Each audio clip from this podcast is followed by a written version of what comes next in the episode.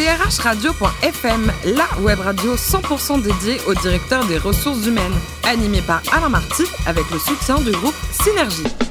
Bonjour à toutes et à tous, ravi de vous retrouver pour ce nouveau numéro de drhradio.fm, la radio à 100% dédiée au directeur des ressources humaines.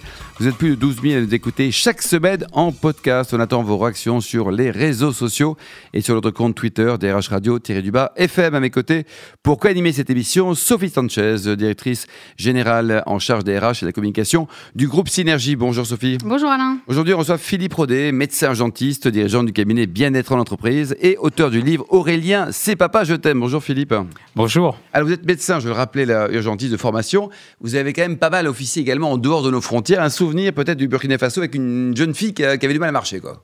Exactement. J'ai de formation initiale. Je suis médecin urgentiste et comme tout médecin qui veut donner un peu de sens à sa vie, j'ai commencé par faire un peu de médecine humanitaire. J'ai travaillé au Burkina Faso, euh, en brousse. J'ai travaillé en Roumanie à la fin de Ceausescu quand il y avait des troubles, puis à Sarajevo à plusieurs reprises pendant la guerre. Et au Burkina, un souvenir? Il y a effectivement une très belle histoire du Burkina.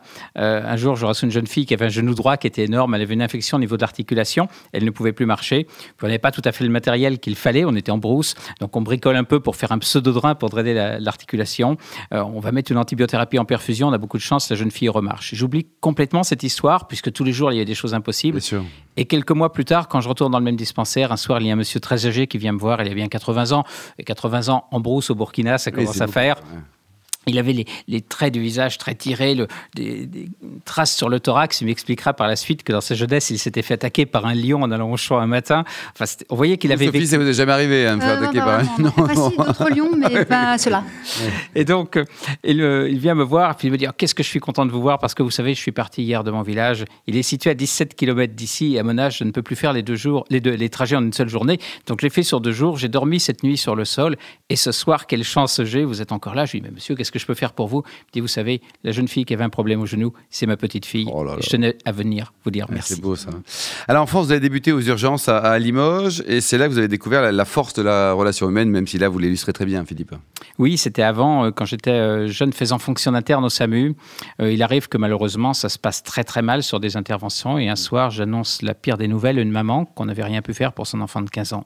Et je lui annonce avec beaucoup d'empathie parce que j'avais appris pas mal de choses techniquement, sauf ce genre de message comme on le fait passer. Et j'essaye de le faire passer le moins mal possible. Et énormément en empathie, Euh, une larme à l'œil que la maman aura la pudeur de faire semblant de ne pas voir. Et 48 heures après, elle m'envoie un courrier pour me remercier de la manière dont je lui avais annoncé. Eh bien, ce jour-là, j'ai pris conscience que si dans la pire des situations, on pouvait être remercié, la relation humaine avait quelque chose de magnifique. Dans, un- dans un registre différent, en 1997, vous allez rencontrer euh, une académicienne atypique hein, qui vous a beaucoup marqué, Philippe. hein. Effectivement, c'était à quelques mètres d'ici, c'était rue Cherdovitz à Paris que je rencontre Jacqueline de Romilly, une dame dont on est avec laquelle je suis devenu très proche, peut-être en raison de cette foi commune qu'on avait en l'humain, cette conviction que l'on avait que les choses ne pourraient s'arranger que si le, chacun s'engageait à son niveau à faire un progrès. Eh bien, effectivement, Jacqueline de Romilly, à l'époque où je la vois, j'avais pas du tout l'intention de créer ce cabinet. C'est elle qui euh, me donnera l'idée, qui me dira, mais en gros, ce qui vous intéresse, c'est de faire du bien-être dans l'entreprise. Je lui dis, oui, tout à fait. Elle dit, eh bien, écoutez, il faut appeler le cabinet bien-être et entreprise. On prendra les deux premières lettres du mot bien-être, les deux premières lettres du mot entreprise, ça fera bien. Et vous pourrez conclure toutes vos conférences sur la contagion du bien. Oh, c'est QFD, quoi. C'est... Et alors, donc, vous allez créer votre boîte, hein, c'est en, de- en 2008. En 2008. Euh, votre métier aujourd'hui, qu'est-ce que vous faites, Philippe? Je ne fais plus de vraie médecine, vous ne craignez rien. Mince alors Et notre rhume, là, comment on va faire pour le soigner là? Non, je, je me consacre effectivement à intervenir dans des entreprises pour essayer de promouvoir des comportements bienveillants qui ont l'avantage à la fois de diminuer les effets du stress et d'augmenter l'engagement. Depuis une dizaine d'années dans notre pays, si on regarde différentes statistiques, le pourcentage de personnes stressées augmente. On est passé de 40 à 64 et le En pourcentage déclaratif, des En gens qui disent Je suis stressé. tout à fait Vous êtes stressé, Sophie, vous ou pas? Euh, ça m'arrive, oui. Ah oui, ça vous arrive. Ouais, ça. ouais, ouais. Ouais. Moi, jamais. Avez une suite Ah, parfaite. quoi. Alors, Philippe, oui. J'y crois pas, mais bon. surtout quand on a besoin de le dire en général. Eh, Il y a une petite marge de progrès. eh. Et alors, qu'est-ce que vous leur dites le à tous ces gens pourcentage de collaborateurs très motivés, lui, en 10 ans, est passé de 42 à 28 Donc on a un double intérêt à promouvoir certains comportements qui vont à la fois faire baisser le stress et augmenter la motivation. Alors, ce livre, Aurélien, c'est papa, je t'aime, il est sorti il y a, il y a quelques mois, là. Euh, alors, c'est qui Aurélien? Aurélien, c'est un jeune qui a 17 ans, qui, a des difficultés relationnelles, on va dire, avec son père, qui évolue pas bien. Le papa euh, dirige une entreprise, euh, il veut à tout prix exceller, mais il se sent mal à l'aise, il n'est pas très adroit dans son entreprise, il devient maladroit dans son entreprise, il devient maladroit également avec son fils, et il faut un événement très douloureux pour qu'il prenne conscience qu'il faut changer, et cet homme changerait, deviendra bienveillant. Il n'y a pas d'autobio, tout ça, c'est vraiment. euh, Ah, le médecin qui intervient dans le livre euh, est- a beaucoup même, plus hein. de qualité que moi. Sophie Sanchez. Alors, on parle beaucoup de bienveillance dans les entreprises en, en- en ce moment. Est-ce que c'est un effet de mode ou, ou est-ce que c'est une réalité? Parce qu'il y a aussi des entreprises où la bienveillance existe, mais de façon innée. hein. Le- les dirigeants ne mettent pas forcément le mot bienveillance sur leur pratique de, de management. Est-ce que c'est un effet de taille? Est-ce que c'est un secteur d'activité particulier qui euh, peut générer du stress ou est-ce que vous en vous constatez, vous, partout écoutez, c'est c'est bien parce que euh, je vous disais tout à l'heure que le stress augmente et que la motivation baisse, et c'est inévitable. Quand le stress augmente, on va provoquer un dérèglement, je vais refaire un petit peu de médecine, vous me le pardonnerez, au niveau de nos neuromédiateurs, on va effondrer l'acétylcholine. Or, l'acétylcholine est indispensable à la motivation. Donc si on ne fait rien, ça ne sera pas un effet de mode, ça va être de pire en pire. Donc on est obligé d'agir, on est obligé de casser un cercle vicieux. Et effectivement, si de plus en plus d'entreprises en parlent, c'est pas tout à fait le hasard, c'est qu'elles essayent de casser ce cercle vicieux. Et vous, dans vos interventions, vous, est-ce que vous avez remarqué euh, qu'il y a des, secteurs d'activité ou des entreprises plus exposées ou, ou- ou vous, le constatez, euh, quelles que soient les caractéristiques de ces entreprises? Non, on intervient dans des entreprises de taille différentes, dans des entreprises publiques, dans des entreprises privées. On intervient même maintenant de plus en plus à l'échelle de territoire, notamment dans une station de sport d'hiver. Une station de sport d'hiver qui s'est dit si on forme nos managers à bien se comporter, les collaborateurs se comporteront mieux avec les clients et on va avoir un attrait touristique qui sera significatif. Et bien effectivement, ils font plus 5% à niveau d'enneigement identique Elle est où la station? Dans les Alpes. Dans les Alpes, très bien, voilà. Donc, de- du coup, le petit, le petit coup de stress qu'on peut avoir, la petite montée d'adrénaline euh, pour euh, nous donner du courage pour faire des choses un petit peu Mais hors ça, c'est normes, bon, ça, ça, c'est pas bon alors, ça Non? J'ai pas de chance, je suis pas venu avec mon véhicule, donc j'ai pas d'ampoule d'adrénaline à portée de main. Sinon, je vous aurais proposé de vous en injecter de façon très diluée, et vous auriez vu que la première des choses que vous m'auriez demandé, c'était de vous anesthésier tellement c'est inconfortable. Ah oui, d'accord. Donc c'est pas l'adrénaline qui nous provoque du plaisir, c'est pas elle qui va nous donner envie de faire, c'est plutôt de la dopamine qu'on va libérer quand on est motivé, D'accord. et c'est elle qui va faire qu'on a Ah. envie de se dépasser, qu'on a envie d'aller au-delà de ses limites. D'accord. Euh, Est-ce que la bienveillance, euh, ça s'apprend Parce qu'on a l'impression que ça dépend aussi du, du- du- des profils des, des managers et puis également euh, euh, de, leur, de leur instant de vie, parce qu'on n'est pas toujours bien quand on arrive tous les jours au, au bureau? Vous avez raison. Et pour cela, je pourrais vous donner deux petits exercices à faire tous les soirs qui vont diminuer votre niveau de stress. Votre sommeil va s'améliorer. Il va réduire un petit peu en quantité, mais s'améliorer en qualité. Vous serez parfaitement sereine en arrivant au travail et vous serez beaucoup plus bienveillant. C'est bon, j'ai gagné. un diagnostic. Je connais qui va être content, là. Ouais, ouais, ouais. Euh, donc, euh, euh, qu'est-ce qu'on pourrait donner comme, comme conseil aux DRH qui nous écoutent, qui ont des managers euh, qui, n'arrivent pas à maîtriser leur stress dans, dans les entreprises? Est-ce qu'il faut euh, une formation, un accompagnement euh, sur mesure? Est-ce que c'est long d'atteindre les objectifs? Alors, qu'est-ce qu'on pourrait leur conseiller Effectivement, d'accompagner leurs managers qui sont par exemple dans une situation difficile, qui ne parviennent pas à être bienveillants parce qu'ils ont un niveau de stress énorme?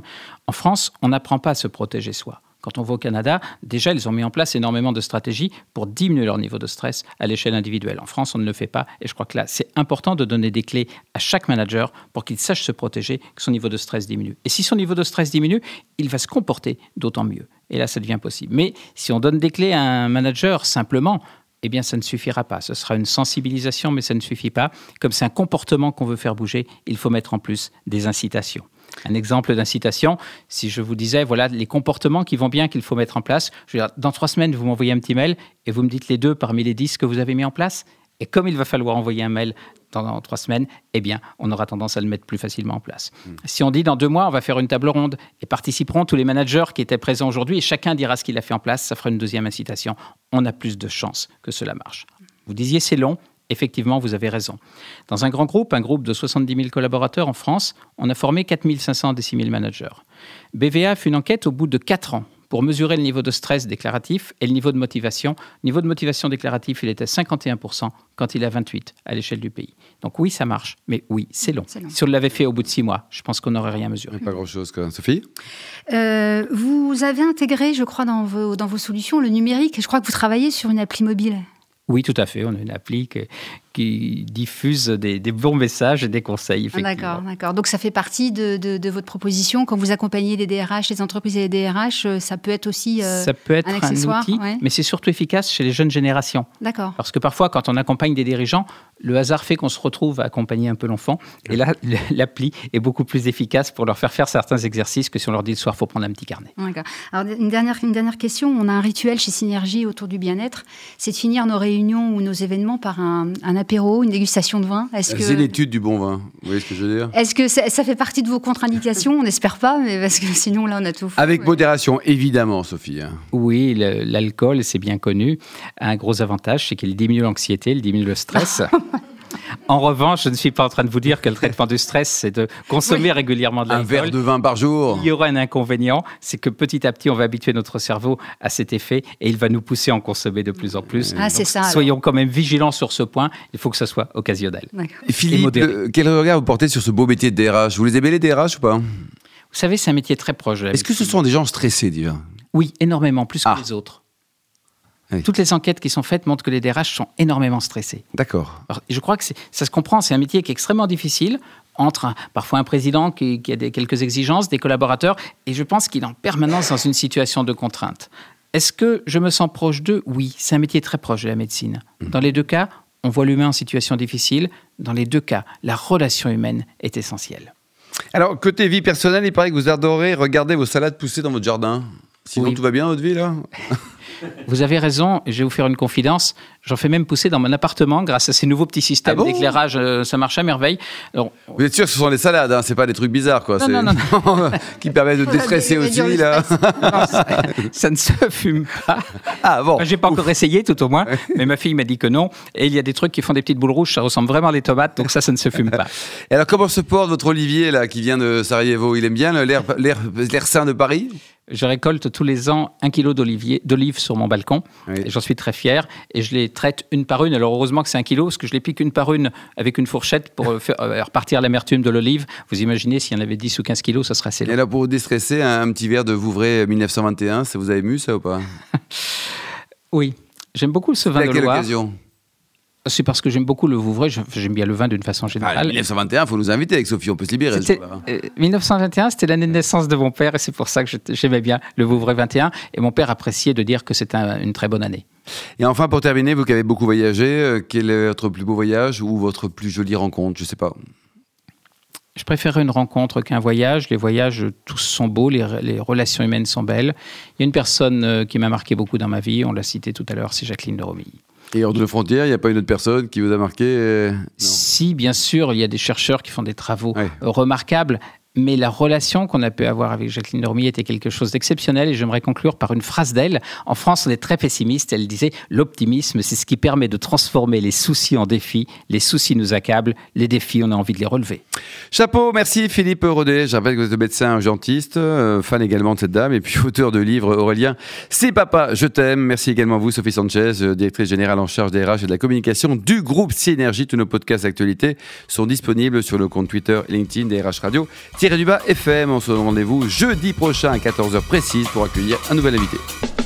DRHradio.fm vous a été présenté par Alain Marty avec le soutien du groupe Synergie.